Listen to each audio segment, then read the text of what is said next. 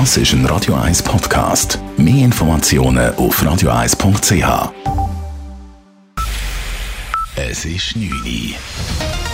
Radio 1, der Tag in 3 Minuten. Mit dem Simon Storz. Das Bundesamt für Gesundheit meldet die höchste Zahl an täglichen Corona-Neuansteckungen seit Mitte April.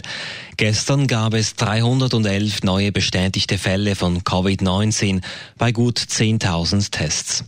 Es ist das erste Mal seit dem 16. April, dass diese Zahl die Marke von 300 Neuinfektionen übersteigt und sie ist etwa 20 Prozent höher als heute vor einer Woche. Schweizweit gab es gestern zudem 19 neue Hospitalisationen und zwei weitere Todesfälle. Fast 30.000 Personen in der Schweiz befinden sich derzeit aufgrund der Pandemie in Isolation oder Quarantäne. Künftig soll sich jeder und jede Schweizerin bei einer Krankheit zuerst von einer Erstberatungsstelle beraten lassen müssen. Gesundheitsminister Anne Berse will die freie Arztwahl einschränken, um Kosten im Schweizer Gesundheitssystem zu sparen.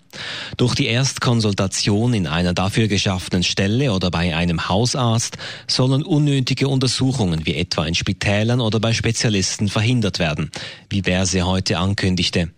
Der Vorschlag wird bei Politikern gemischt aufgenommen. Bundesanwalt Michael Lauber tritt bereits in gut einer Woche aus dem Amt aus. Die Gerichtskommission hat dem entsprechenden Antrag Laubers zugestimmt, wie sie heute mitteilte. Damit ist nun der genaue Zeitpunkt von Laubers Ausscheiden klar. Das laufende Amtsenthebungsverfahren gegen Lauber ist damit gegenstandslos und wird deshalb eingestellt.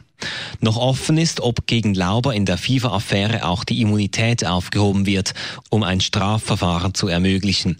Die entsprechende Kommission des Ständerates hat dem Schritt bereits zugestimmt. Die Nationalrätliche Immunitätskommission entscheidet am kommenden Montag darüber. Die EU erkennt Alexander Lukaschenko nicht als wiedergewählten Präsidenten Weißrusslands an. Es gebe keine Zweifel daran, dass es bei der umstrittenen Wahl massive Regelverstöße gegeben habe. Die Abstimmung sei weder fair noch frei gewesen, erklärte die deutsche Kanzlerin Angela Merkel nach dem EU-Sondergipfel zur Krise in Weißrussland. Die EU fordert die Regierung Lukaschenkos zudem auf, auf Gewalt zu verzichten, Demonstrationen zuzulassen und unabhängige Medien zu erlauben. Radio 1, Wetter. In der Nacht kann es ein paar Tropfen geben. Morgen geht es dann aber hochsommerlich weiter. Trotz höherer Wolken ist es sehr sonnig und heiß mit bis zu 32 Grad. Das war der Tag in drei Minuten.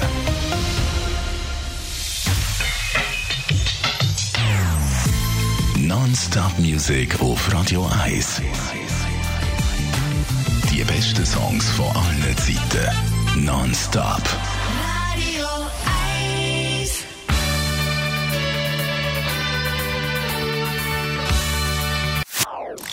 Das ist ein Radio 1 Podcast. Mehr Informationen auf radio1.ch.